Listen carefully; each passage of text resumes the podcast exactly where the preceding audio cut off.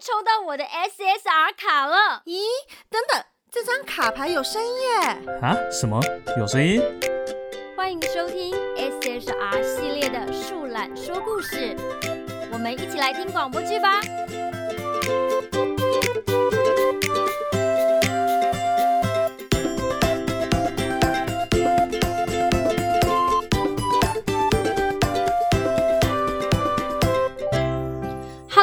迎大家收听树懒说故事，我们一起来听广播剧吧。第三期，我是树懒工作室的有线耳机支持者狮子女巫，我是树懒工作室的无线蓝牙耳机支持者末流。哎，啊，雪素，雪素，啊啊，什么？耳机，耳机拿下来啦！啊，哦哦，我我是树懒工作室的。全招式耳机支持者雪素，今天特别来串位，呃呃不不不是，是来代班还在忙的点点。今天我们的主题是耳机，不是啦，还是一样是广播剧啦。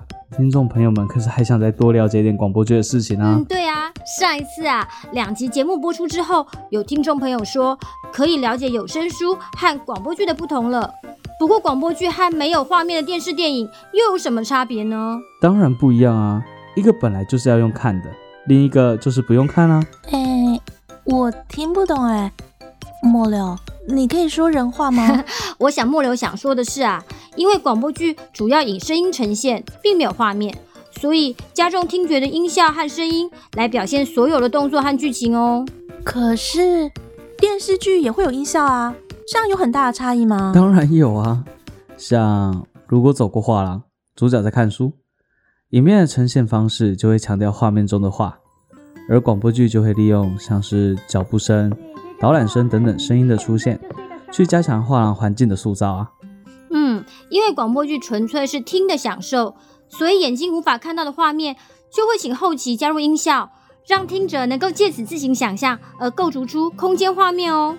哦，我懂了，所以不仅是视觉，包含嗅觉。触觉也都会用声音的细节表现出来，对吧？没错，没错。那除了用加强后置音效之外，广播剧的声音演员有没有和戏剧演员不同的地方呢？说有是有，说没有也好像没有。哇，狮子，换你当外星人了吗？这个我可以帮忙翻译啦。狮子应该是说。其实戏剧演员和声音演员两者都是演员，只是戏剧演员会利用肢体动作去强调每一个台词或是情绪，而声音演员则是将所有的表演都浓缩在录音室这么小小的空间中，可以说是带着枷锁的表演者哦。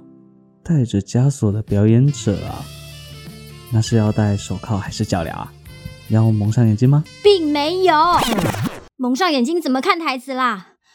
嗯，末流，为什么我觉得你在想奇怪的事情？嗯嗯，总而言之呢，声音演员会将角色的表演融入进说出的每一句话，让每一句话都能准确地表现出角色当下反应，会需要好好的揣摩思考每一句的语气和语气变化，才能呈现所有的东西哦。哦，也就是说，如果剧情中需要表现他求婚失败。那么情绪指示中所写的失落的叹息，就会需要配合剧中的情境去表现那个叹息。哦，所以如果剧情中写着内心击打，气血微微上涌，那么就会需要用呼吸的变化来表现这种抽象的句子哦。嗯，对，毕竟没有画面嘛，看不到演员眼睛睁大啊，也看不到他气血上涌到快要中风了，这也太难了吧？难怪听广播剧的时候，戴上耳机才能感受到更深刻的情绪呢。对啊，对啊，声音导演在做的事情也是跟戏剧导演很像哦。他要对剧本有深刻的了解，能够对配音员的气息啊、情绪做出直接有效的引导。所以，声音演员在甄选一个角色的时候，并不是声音好听就够了。声音演员们需要对角色有充分的理解。然后能将角色的语气与情绪在剧情中精准并且有感染力的呈现出来。所以，真的建议大家在听广播剧的时候都要戴上耳机聆听哦。请支持有线耳机，音质佳，连线又稳定。不不不不不，请支持无线蓝牙耳机，方便、行动便利又时尚。哎，等等等等，不是没有讨论耳机吗？而且如果要用耳机的话，当然是要使用全罩式耳机啦，佩戴舒适，极致音质。好，好，好，停，回来，回来。戴耳机听广播剧还有哪些好处呢？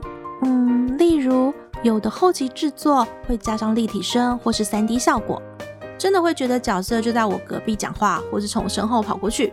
有时候也会觉得外面好像正在狂风暴雨，或是万马奔腾呢。嗯。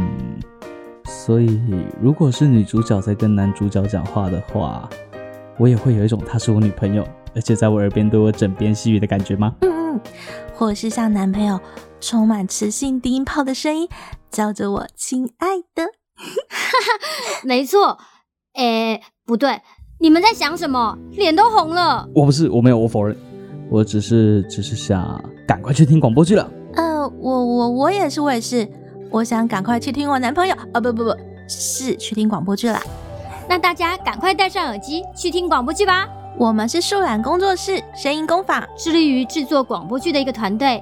如果喜欢我们，或想知道更多广播剧的故事，或听更多广播剧，欢迎订阅追踪我们哦。可以在 FB 脸书粉丝专页搜寻树懒工作室声音工坊，或是 YouTube 订阅树懒工作室哦。那我们下次见，拜拜。拜拜。